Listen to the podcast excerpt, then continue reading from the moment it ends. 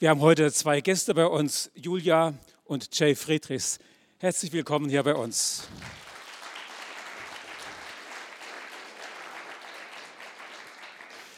Es ist schön, dass die beiden da sind und ich will sie euch kurz vorstellen.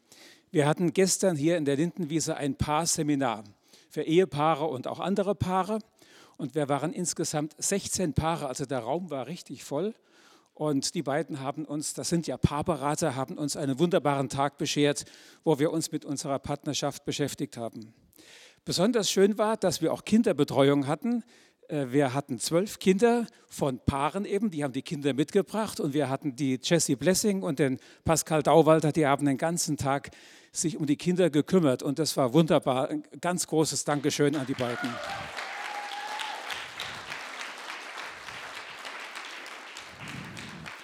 Ich war mal zwischendurch unten gewesen bei euch und habe mir bei den Kindern angeschaut, wie es da war. Und die waren richtig ausgepowert. Also die haben auch ein Power-Seminar gehabt an dem Tag. Ja, Jay und Julia, Julia und Jay. Wo kommen die her? Ich möchte euch das kurz erklären, auch für euch an den Endgeräten. Die beiden kommen von der Andreasgemeinde in der Nähe von Frankfurt in Niederhöchstadt. Manche kennen die Andreasgemeinde als eine recht bekannte und große und engagierte und moderne Gemeinde. Und da sind die beiden unterwegs. Sie sind beide Paarberater. Der Jay hat viele Jahre lang in der Andreasgemeinde die Jugendarbeit geleitet und heute bist du zuständig, Jay, für die spirituelle Arbeit und für die Musik. Jay ist auch Künstler, Jay ist alles. Also äh, wir haben den auch gestern erlebt in seiner Comedian-Begeisterung äh, und was du alles kannst. Ähm, jetzt, das geht ja heute um Paare. Jetzt sind hier garantiert welche, die leben nicht in einer Paarbeziehung und denken sich vielleicht, äh, was fange ich jetzt heute mit diesem Gottesdienst an? Zum einen, ihr kennt alle Paarbeziehungen, zumindest kennt ihr eure Eltern, hoffe ich jedenfalls mal, dass ihr die kennt. Und ihr kennt eine ganze Menge von Paaren auch und erlebt, wie es in Paaren zugeht. Also auch für diejenigen, die jetzt nicht in einer Paarbeziehung sind, bleibt bitte dabei, auch ihr Zuhause und es lohnt sich. Denn das, was die beiden erzählen werden, hat auch was mit unserem ganz normalen Leben zu tun. Wir sind überall, auch am Arbeitsplatz, auch im Freundeskreis, auch hier in der Gemeinde, immer wieder in einer Zweierbeziehung. Und da geht es immer um das Thema Ich und Wir. Wer setzt sich durch? Und darum geht es bei euch hier in eurer Predigt. Ich bin gespannt, was ihr zu berichten habt und freue mich sehr darauf. Ja, ja, vielen Dank, Klaus, für die nette Vorstellung. Und wir hatten gestern wirklich einen ganz fantastischen Tag. Also es hat wirklich richtig Spaß gemacht mit 16 Paaren. Wir dachten erst, um Gottes Willen, 16 Paare, das ist viel zu viel. Aber es hat so toll geklappt. Es haben alle so toll und engagiert mitgemacht, dass es echt eine Freude war. Jo, äh, von mir auch. Äh, wunderschönen guten Morgen. Toll hier zu sein. Wir freuen uns. Ja, gemeinsam einsam. Äh, lieber nicht. ja, als ich ähm, Jakob das erste Mal vor über 20 Jahren auf der Bühne gesehen habe, sah er so aus. Wer dieses Bild sieht, wird verstehen, dass ich mich gleich in ihn verliebt habe. Das war übrigens nicht das einzige total bekloppte Bühnenkostüm von Jakob. Davon gab es noch mehr, aber die wollen wir hier lieber nicht alle zeigen. Aber jetzt mal im Ernst. Jakob war lustig, hat gesungen, Gitarre gespielt, gleichzeitig gepredigt. Und ich dachte, endlich mal ein Christ, der Humor hat und nicht zum Lachen in den Keller geht. Als er dann noch erzählt hat, dass er Sozialpädagogik studiert, war es um mich geschehen. Wie ich, ich habe ja auch Sozialpädagogik studiert. Wieder etwas später waren wir zusammen auf einer Jugendfreizeit als Betreuer und da habe ich äh, festgestellt, dass er auch sehr gerne Karten spielt. Wie ich. Ich liebe Kartenspiele. Und wir konnten uns außerdem so toll unterhalten über Gott und die Welt. Und wir hatten in so vielem die gleiche Auffassung. Und seine Freunde fand ich total nett und er fand meine Freunde total nett. Irgendwie hat alles gepasst. Wir hatten so viel gemeinsam. Zugegebenermaßen sein Musik- und Filmgeschmack, Nackte Kanone, zweieinhalb und Bon Jovi waren etwas seltsam. Jugendsünden. Jugendsünden, Jugendsünden definitiv. Aber egal. Stundenlang haben wir telefoniert und sind spazieren gegangen. Uns wurde nie langweilig. Das war vor über 20 Jahren. Vor zehn Jahren standen wir auf unserem Balkon in unserer alten Wohnung und ich habe Jakob folgende Frage gestellt. Meinst du, dass das Ganze noch einen Sinn hat? Wir sind so unterschiedlich und ich frage mich, ob wir uns gut tun. Wollen wir das wirklich durchhalten, bis das der Tod uns scheidet? Ist es das wert, dass wir uns beide quälen mit einem Partner, der nicht zu uns passt? Natürlich ist dieser Moment nicht über Nacht über uns hereingebrochen. Vorausgegangen waren Jahre mit immer wiederkehrenden Zeiten der Frustration. Irgendwer hat ja mal gesagt, dass man in der Ehe gar nicht über eine Million Dinge streitet, sondern dass man bloß ein und denselben Streit eine Million Mal führt. Und das stimmt. So gab und gibt es auch bei uns eine Handvoll Themen, bei denen es immer wieder kracht und, und wir einfach nicht weiterkommen. Ähm, dazu kommt, dass man irgendwann ja merkt, dass man sich in seiner Verliebtheit auch eine Menge vorgemacht hat. Was waren das für wundervolle Momente gewesen, als ich etwas sagte und Julia mich mit leuchtenden Augen ansah und hauchte, genau, das habe ich auch gerade gedacht. Sowas bringt Außenstehende bisweilen ja auf die Palme. Die erkennen einen dann gar nicht wieder, aber egal. Damals am Anfang gab es nur ein einziges großes Wir. Und dann streitet man. Und man deckt auf einmal, wie unterschiedlich man doch ist. Und durchaus auch inkompatibel. Der andere entpuppt sich als ein anderer, als man gedacht hatte. Oder vielleicht wird einem auch nur bewusst, wie anstrengend und nervig all die süßen Macken und Eigenheiten sind. Wenn man erst mal ein paar Jahre diese ertragen musste. Wie auch immer, das gemeinsame Wir bröckelt. Der andere wird einem immer fremder. Und wenn es wie bei uns läuft, dann sitzt du irgendwann auf so einem Balkon und fragst dich, wie es weitergehen soll. Dann fühlt man sich plötzlich so einsam, unverstanden und verletzt. Man steht sich streitend, zweifelnd und entfremdet gegenüber, anstatt sich in den Armen zu liegen. Und das, obwohl man mal dachte, man sei füreinander bestimmt. Nein. Julias Frage auf dem Balkon kam nicht wirklich überraschend. Wehgetan hat sie trotzdem. Und ehrlich gesagt war ich mir für einige Wochen nicht sicher, ob unser Wir diese Frage überstehen wird. Und wir haben uns seitdem immer wieder gefragt, warum Paare an so einem Punkt landen. Warum sind wir an so einem Punkt gelandet? Die grenzenlose Verliebtheit am Anfang und die Situation auf dem Balkon sind sicherlich extremer, aber sie finden sich auch in unserem Alltag wieder vielleicht in etwas abgeschwächter Form. Vor einiger Zeit war ich mit Jakob Essen und wir haben uns so gut über unsere Wünsche und Träume unterhalten und wir waren uns ganz nah und hatten einen wirklich schönen Wir-Moment. Und dann, vergangenen Montag, sind wir so aneinander gerasselt, dass ich den Jakob am liebsten auf den Mond geschossen hätte und wir nur sehr mühsam wieder zusammengefunden haben. Und heute stehen wir hier und predigen über Ehe. Genau so ist es. Wir sind die perfekten Leute für den Job. Ja, warum ist das Wir heute so zerbrechlich? Neulich las ich einen Artikel über ein deutsches Ehepaar, das 80 Jahre verheiratet war. Michael und Katharina Nikolaus. Das hat mich vollkommen fasziniert. 80 Jahre Ehe. Sie ist 99 Jahre alt geworden, er 106. Und das Foto der beiden rührt mich immer wieder an. So ein Ideal scheint heute viel schwieriger zu leben zu sein. Aber das ist auch kein Wunder. Die Welt hat sich im letzten Jahrhundert dramatisch verändert. Wo früher die Lebensrollen ziemlich festgeschrieben waren, herrscht heute viel größere Freiheit und Individualität.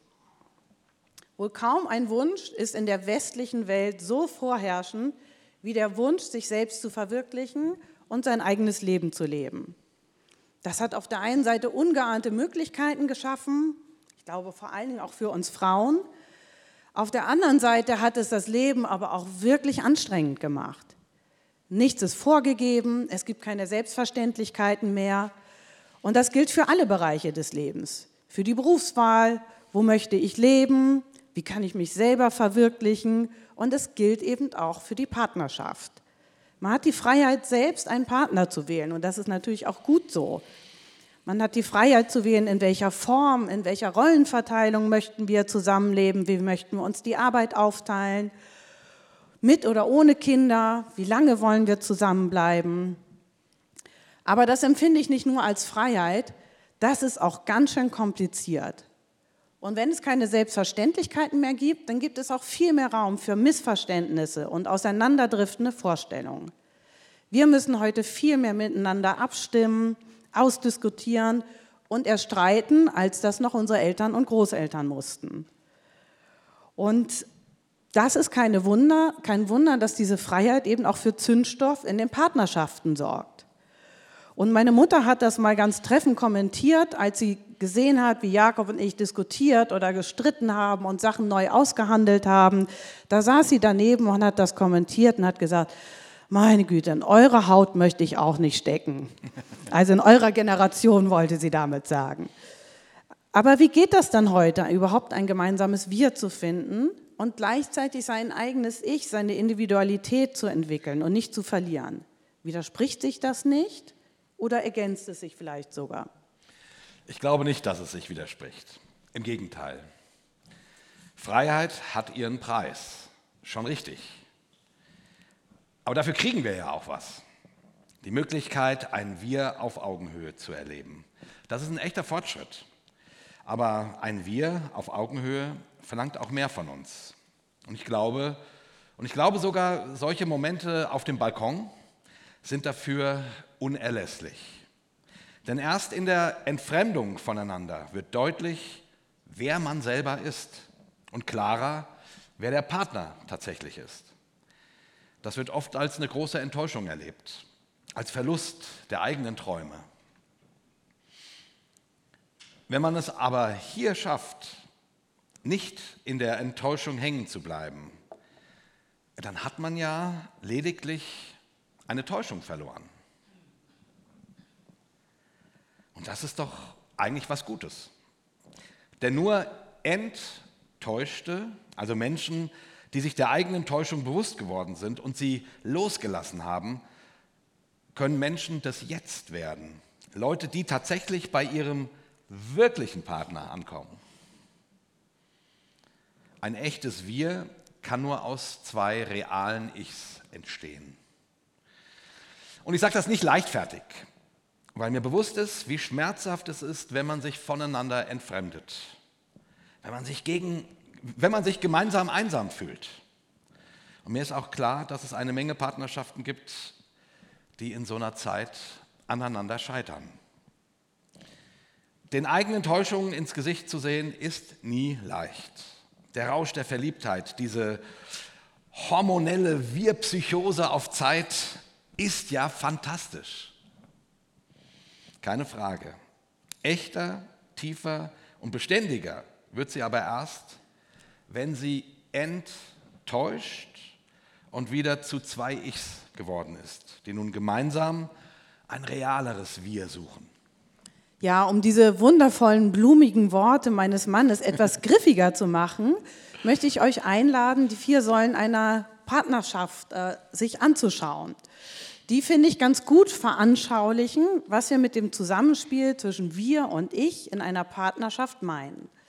Diese Säulen bestehen aus Übereinstimmung, Intimität, Sexualität und Unabhängigkeit. Was meint das denn jetzt genau?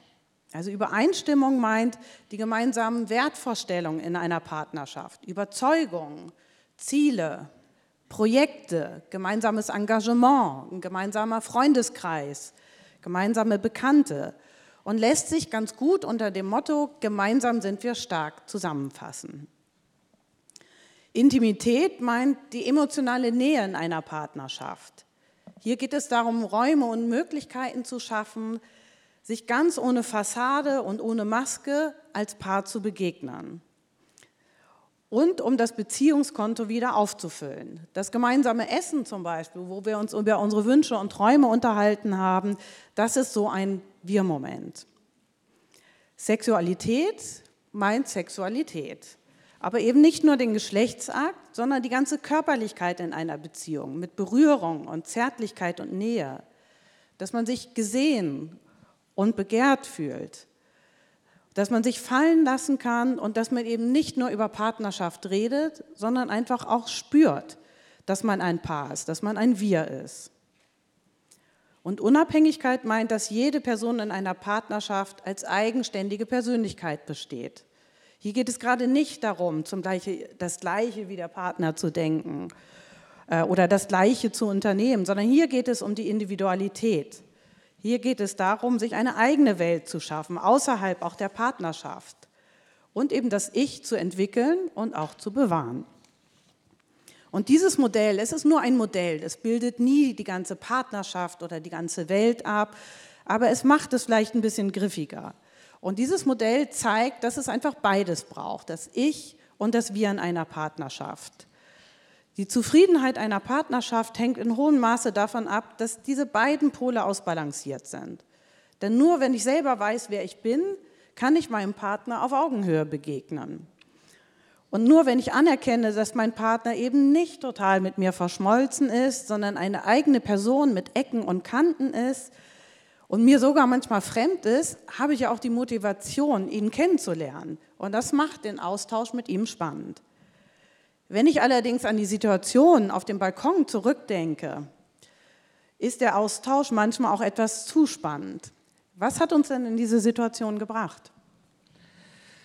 Wir hätten das damals sicherlich nicht ausdrücken, nicht so ausdrücken können wie heute, wo wir schon oft darüber reflektiert und nachgedacht haben.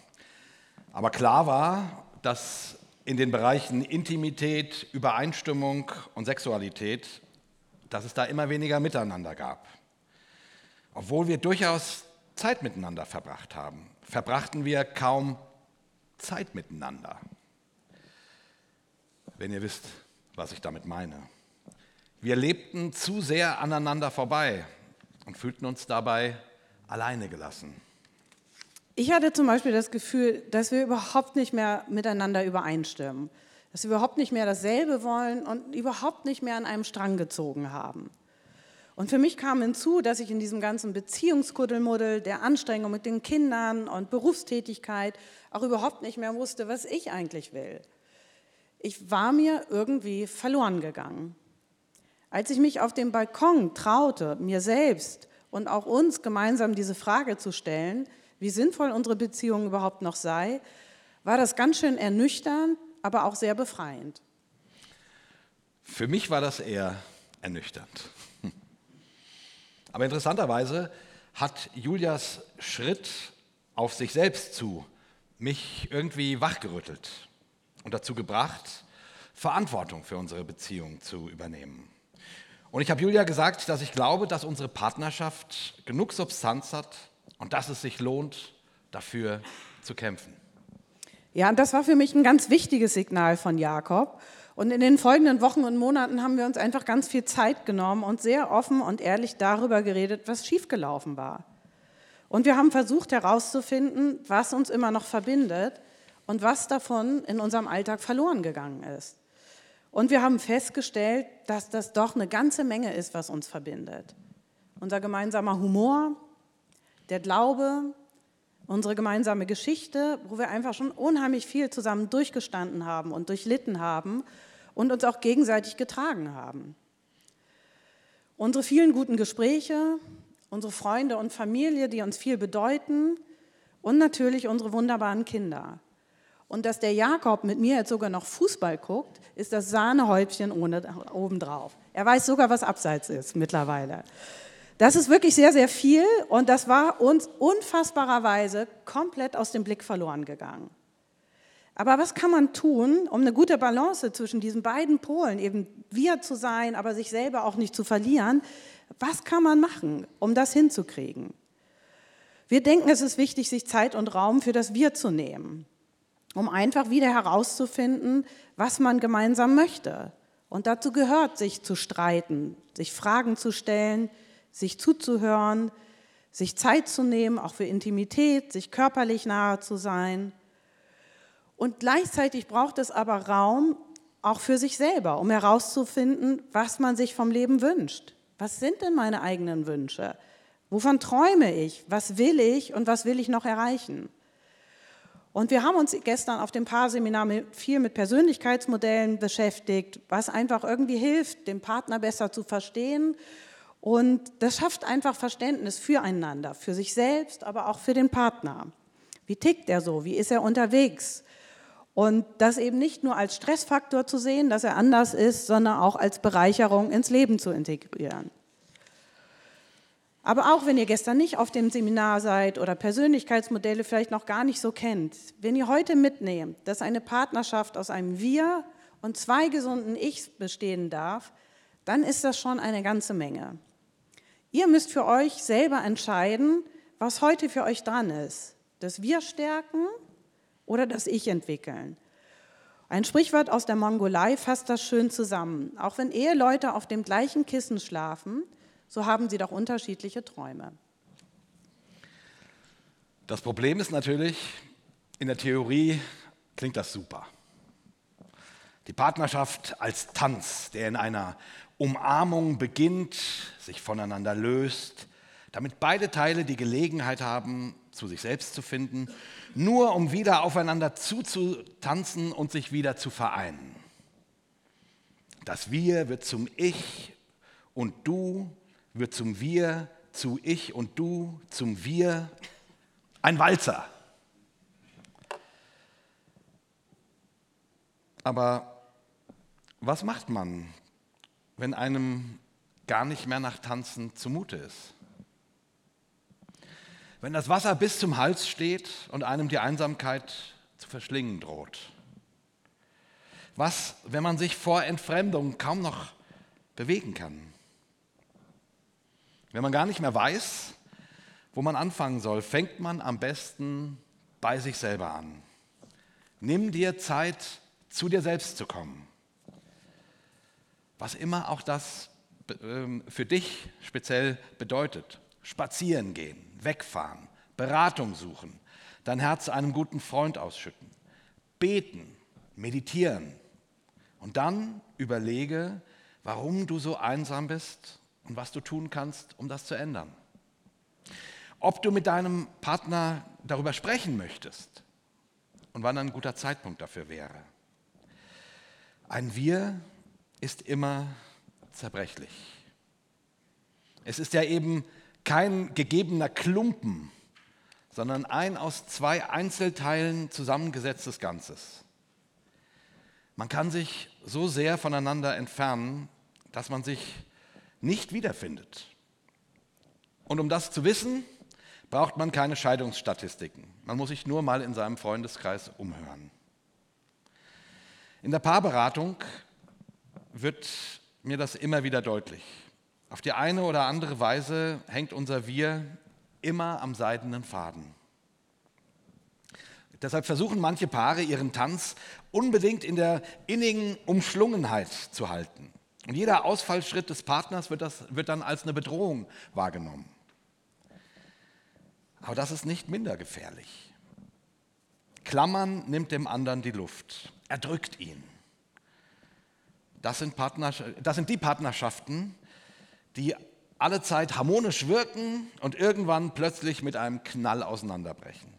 Und oft hört man dann den Verlassenen sagen, aber wir haben uns doch nie gestritten. Und als Paarberater hörst du dir das an und denkst, hm, vielleicht hättet ihr das mal tun sollen. Ohne ich und du gibt es kein Wir. Partnerschaft bleibt immer ein Wagnis. Deshalb möchte ich zum Schluss empfehlen, Gott in die Waagschale zu werfen.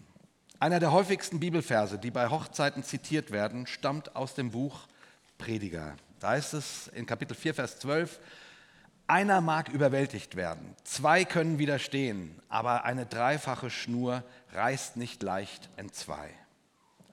Eine dreifache Schnur reißt nicht so leicht. Als Christ glaube ich, dass Gott mehr ist als eine faszinierende Idee. Gott existiert. Er kann tatsächlich dieses dritte Band sein. Und deshalb lohnt es sich, ihm das Herz auszuschütten, weil Gott tatsächlich helfen kann. Keine Partnerschaft dieser Welt braucht den Glauben an Gott, um miteinander ein tiefes Wir zu finden. Das ist nicht der Punkt.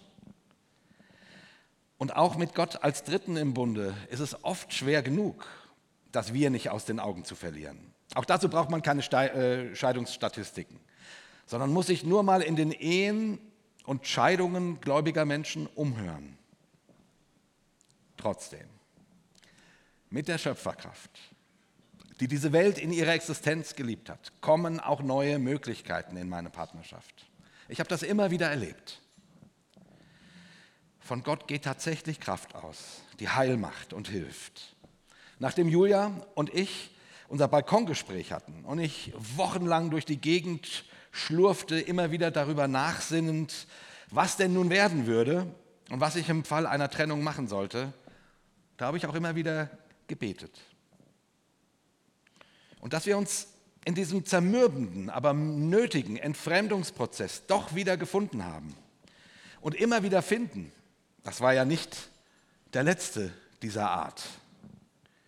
Darin spüre ich die Wirkkraft des dritten Bandes, des dritten im Bunde. Der oder die nicht müde wird, uns zueinander zu führen. Wenn du Atheist bist, dann wird dir das vielleicht, naja, komisch vorkommen. Und das darf es ruhig, kein Problem.